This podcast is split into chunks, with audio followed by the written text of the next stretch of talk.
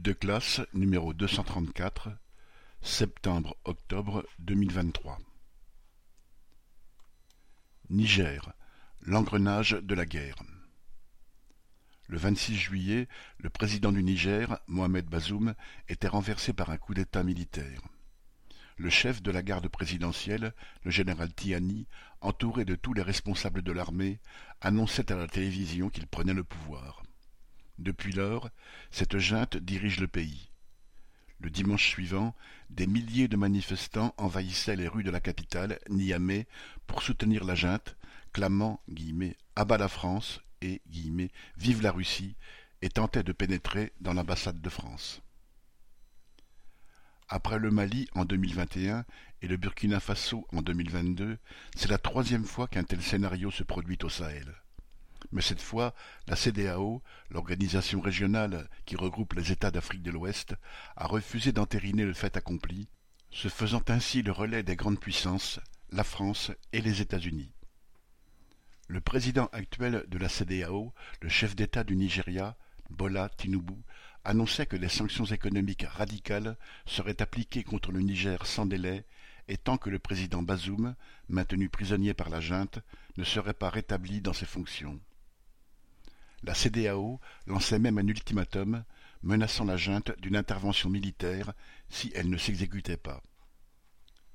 Les motivations des puissances impérialistes et de leurs obligés de la CEDEAO sont éclairées par leur attitude inverse à peine un mois plus tard, lors du coup d'État du mercredi 30 août au Gabon, qui renversait le président Ali Bongo, ce pilier des intérêts français sur le continent. Mais cette fois, le nouvel homme fort, le commandant de la garde présidentielle, Oligin Guéma, se hâtait de déclarer Les engagements intérieurs et extérieurs du pays seraient tenus. Rassurés sur la défense de leurs intérêts, les puissances impérialistes, et en premier lieu la France, se limitaient à une condamnation platonique, preuve, s'il en fallait, que la défense d'une prétendue démocratie n'a rien à voir dans leur attitude. Soixante ans de pillage par l'impérialisme français. C'est peu dire que la colère des manifestants contre la France au Niger est amplement justifiée. Après les décennies de colonisation, toute l'histoire du Niger indépendant a été celle d'un pillage éhonté par l'impérialisme français, laissant seulement quelques miettes à une mince aristocratie locale chargée de faciliter ses affaires. Cette histoire est commune aux autres colonies françaises, et au Niger, ce pillage porte le nom d'une matière première, l'uranium, et de la société qui l'a exploité sous différents noms, la Kojima, puis Areva et aujourd'hui Orano. Lorsque le Niger devint indépendant, le 3 août 1960, son sort avait été scellé par De Gaulle et son conseiller Afrique, Focard, dans les mêmes termes que celui de toutes les colonies d'Afrique subsaharienne un drapeau, un hymne national, un président, bref, tous les oripeaux de l'indépendance, mais en réalité une suggestion totale à la France. Instruit par l'expérience des défaites devant les luttes victorieuses menées par les peuples indochinois et algériens, De Gaulle avait décidé de prendre les devants et d'organiser l'indépendance des anciennes colonies africaines, de manière à ce que soit préservée la mainmise de l'impérialisme français. Les accords de défense signés à l'époque stipulaient l'obligation de réserver les matières premières stratégiques en priorité à la République française. Pour le Niger, ce fut donc l'uranium, découvert quelques années auparavant, comme pour le Gabon, ce fut le pétrole. Des mines avaient été ouvertes dans la région de l'Aïr, proche de la frontière algérienne, à Arlit, à Kouta et Imouraren. Pendant soixante ans, les deux premières alimentèrent les centrales nucléaires françaises à des prix bien inférieurs à ceux du marché. Pour les exploiter, Areva avait fait le choix de créer des filiales de concert avec l'État nigérien. C'est une pratique courante dans l'exploitation des matières premières et, au Niger comme ailleurs, l'argent issu de ce montage ne profita jamais au budget de l'État, mais alimenta les comptes en banque des dirigeants du pays, civils comme militaires. Aujourd'hui, après avoir épuisé les réserves de ses deux principales mines, Orano a diversifié ses fournisseurs et va chercher son uranium au Kazakhstan et au Canada, même si le Niger lui en fournit toujours une partie. La mine d'Arlit est en fin d'exploitation et ne laissera au Niger qu'un taux de cancer abominablement élevé dans la région minière. L'absence quasi totale de réglementation en matière de sécurité nucléaire, comme de salaire, contribuait à la rentabilité de l'uranium nigérien. Akuta a fermé. Quant à la mine géante d'Imouraren, elle est sous cocon jusqu'en 2028, en attendant qu'un nouveau procédé d'extraction soit testé par Orano, et surtout jugé assez rentable en regard du prix de l'uranium à cette date. Malgré la richesse de son sous-sol, le Niger reste aujourd'hui l'un des pays les plus pauvres du monde. Depuis 2011, le Niger était dirigé par des gouvernements civils, sous la présidence de Mahamadou Issoufou d'abord, puis à partir de 2021 de Mohamed Bazoum, aujourd'hui prisonnier de la junte. Pour Macron, Issoufou était, citation, un exemple pour la démocratie. Il est vrai que, pour le président français, la démocratie se juge avant tout par la capacité à défendre les intérêts des grands trusts, et Issoufou présentait bien ce profil. Avant de se lancer en politique, il fut, après une carrière comme directeur des mines et de l'industrie au ministère des Mines du Niger, directeur des exploitations, puis directeur technique de la Somaïr, la filiale d'Areva, gérante de la mine d'Arlit. Son fils était, jusqu'au coup d'État, le ministre du pétrole et de l'énergie de Bazoum. Un modèle de démocratie Le 15 mars 2020, il envoya l'armée contre une manifestation qui dénonçait un scandale de surfacturation au ministère de la Défense. La répression fit trois morts et les organisateurs écopèrent de six mois de prison. En 2021, alors que Mohamed Bazoum était proclamé vainqueur, 470 des manifestants qui contestaient ce résultat dans la rue furent arrêtés. Cet habillage démocratique couvre un système bien réel de corruption que la population désigne par dérision comme le système PAC, parents, amis, connaissances. Le secrétaire de la Confédération nigérienne du travail dénonce les maisons somptueuses, citation, construites par des fonctionnaires avec l'argent de l'État. Citation, Ils en ont tellement qu'ils construisent ces villas sans même y habiter, ajoute-t-il. Le quartier où sont érigées ces villas a lui aussi un surnom. Qui n'a pas volé? C'est ce régime que défend Macron et que dénonce la population nigérienne. Elle le fait en soutenant la junte dans la rue, exprimant ainsi un sentiment de revanche. Mais rien ne serait plus faux que de penser que les tombeurs de Bazoum sont pour autant les amis des travailleurs et de la jeunesse. Tiani et tous les officiers qui se sont regroupés autour de lui, chefs de l'armée, de la police, de la gendarmerie, ont participé à toutes les violences de ces dernières années. Ils ont trempé dans tous les scandales de corruption et entendent bien continuer. Ils ne prétendent d'ailleurs même pas permettre au peuple nigérien de bénéficier tant soit peu des maigres richesses de leur pays. Tout au plus chasseront-ils les hommes du clan de Bazoum pour mettre les leurs à la place, et réprimeront-ils impitoyablement ceux qui voudront les en empêcher ou même simplement les dénoncer? Pour les travailleurs nigériens et la jeunesse du pays, ils sont des ennemis mortels. L'impérialisme américain face à la débâcle de la France-Afrique. Le Niger n'est pas un cas isolé. Corruption, répression, pillage par l'impérialisme sont le lot de toutes les anciennes colonies françaises. C'est ce que l'on a appelé la France-Afrique. Les présidents français, de Mitterrand à Macron, n'ont cessé d'en annoncer la fin sans que cela change quoi que ce soit. Ce système a perduré pendant soixante ans mais, depuis 2016, ce sont des gouvernements africains qui entendent y mettre fin et se tournent vers d'autres protecteurs. En 2016, l'armée française a quitté la République centrafricaine, où elle était complètement enlisée face à des rébellions maîtresses de la plus grande partie du pays. C'est en vain que le président Touadéra, qui était pourtant l'homme de la France dans le pays, avait demandé son maintien. Le gouvernement français lui refusa même l'envoi d'armes légères modernes. Touadéra se tourna alors vers les mercenaires russes de Wagner qui assurent depuis lors sa protection. L'impérialisme français était désormais persona non grata en Centrafrique. En mai 2021, c'est le Mali que les troupes françaises devaient abandonner. La junte militaire, dirigée par Assimi Goïta, qui avaient pris le pouvoir, ne leur laissait d'autre choix que de quitter leur base pour se replier au Niger. Tandis que les manifestations anti-françaises se multipliaient à Bamako, la milice Wagner arrivait là aussi. En janvier 2023, le Burkina Faso suivait. Et maintenant le Niger, dernier pays du Sahel où les contingents français avaient pu se replier. Cela fait beaucoup en à peine quelques années. Pendant longtemps, les dirigeants français ont eu des relais suffisants dans les appareils d'État et les armées de ces pays et ont pu bénéficier de l'aide des États voisins prompts à jouer les médiateurs en cas de crise. Ibrahim Boubacar Keïta était ainsi arrivé à la tête du Mali en 2013 après la prise du pouvoir par les djihadistes dans le nord du pays. Au Burkina Faso, Roch-Marc Christian Caboret fut élu président en 2015, un an après le renversement par un mouvement populaire du dictateur Blaise Compaoré, l'âme damnée de la France dans la région.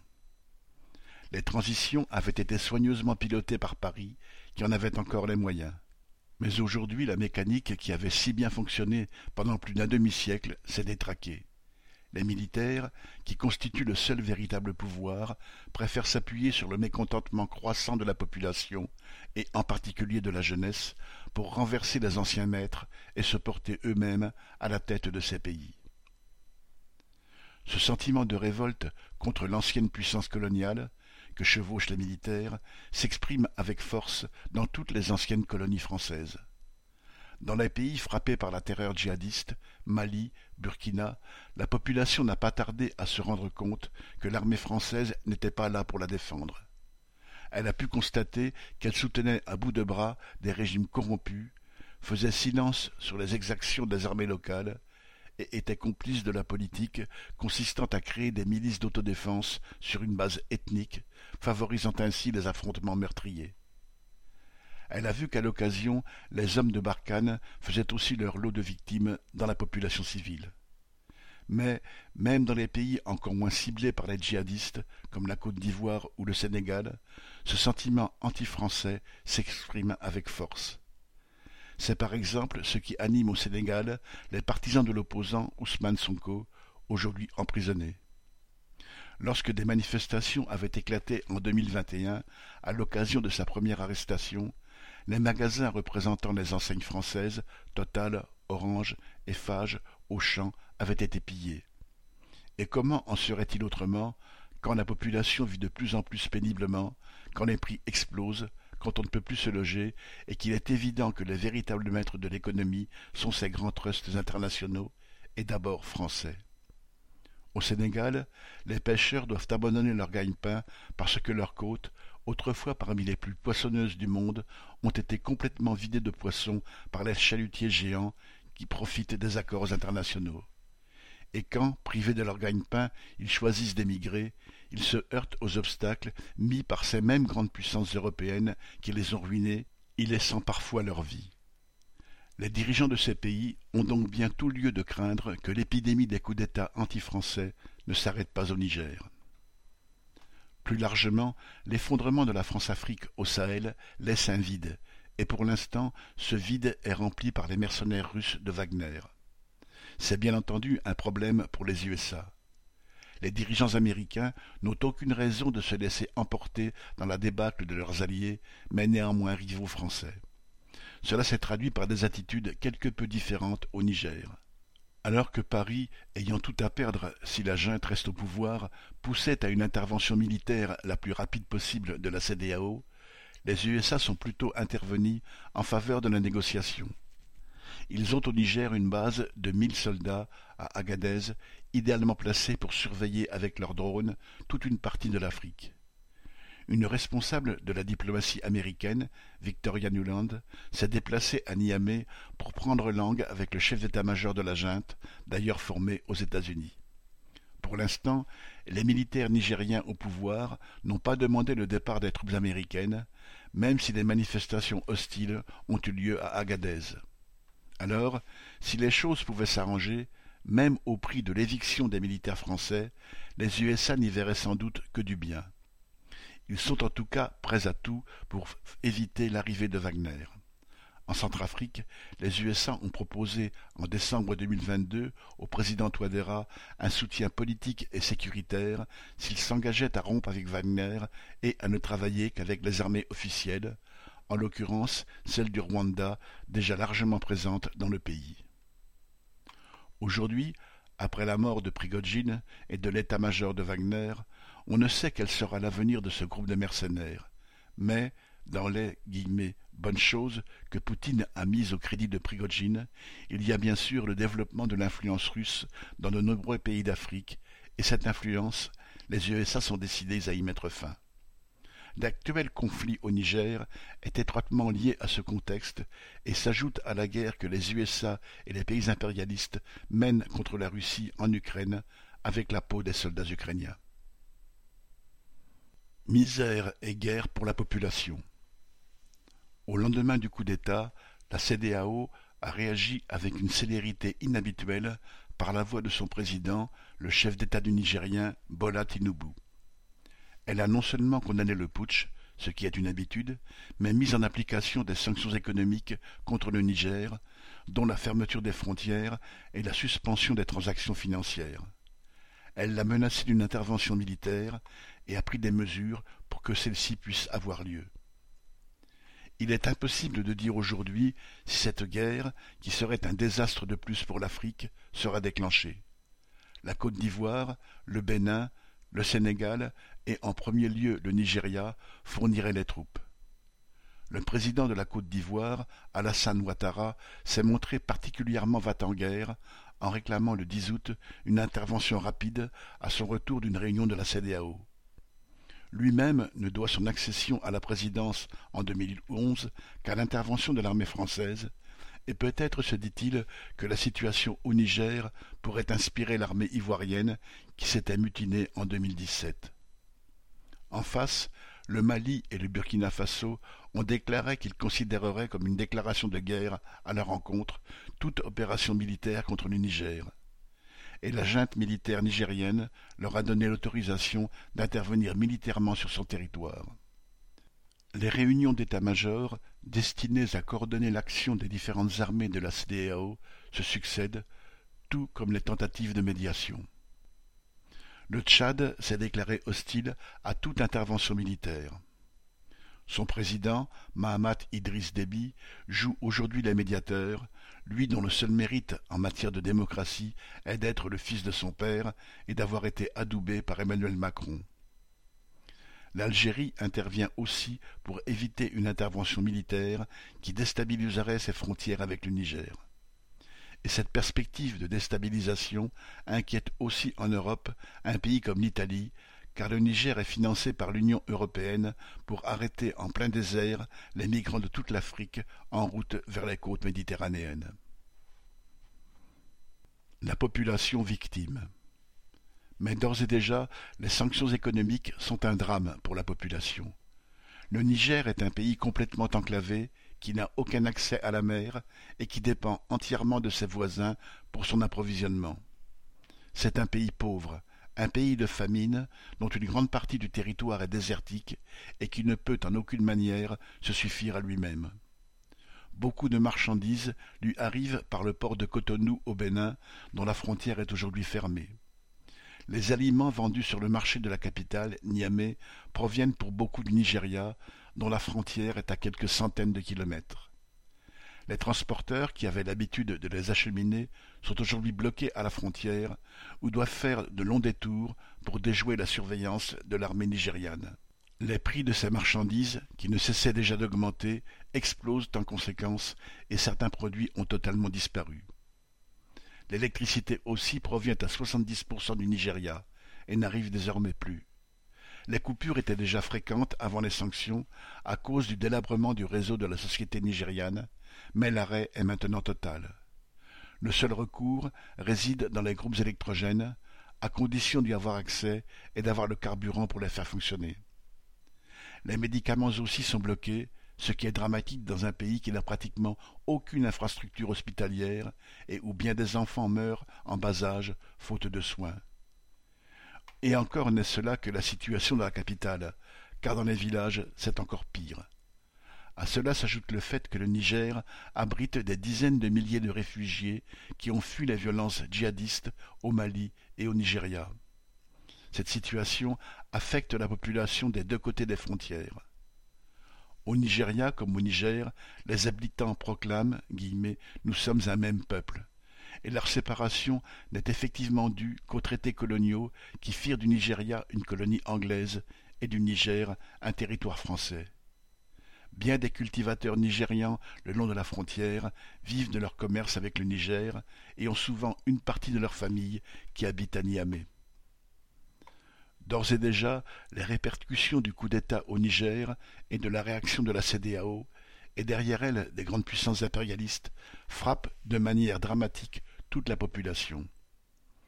Ce n'est pas seulement la conséquence des agissements d'une poignée de généraux au Niger, ni des velléités guerrières de leurs homologues de la CDAO, mais cela s'insère dans tout l'engrenage qui s'est mis en marche avec la guerre en Ukraine.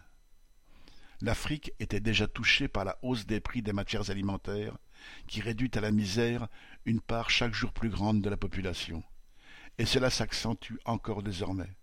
Elle est menacée aujourd'hui d'une nouvelle guerre, alors qu'une grande partie du continent vit déjà sous la terreur des bandes armées, djihadistes ou autres, quand ce n'est pas d'une véritable guerre comme au Soudan. C'est tout ce que le capitalisme a à offrir au continent le plus pauvre de la planète, qu'il a pillé pendant des siècles et pille encore pour enrichir les actionnaires de ses grands trusts. 10 septembre 2023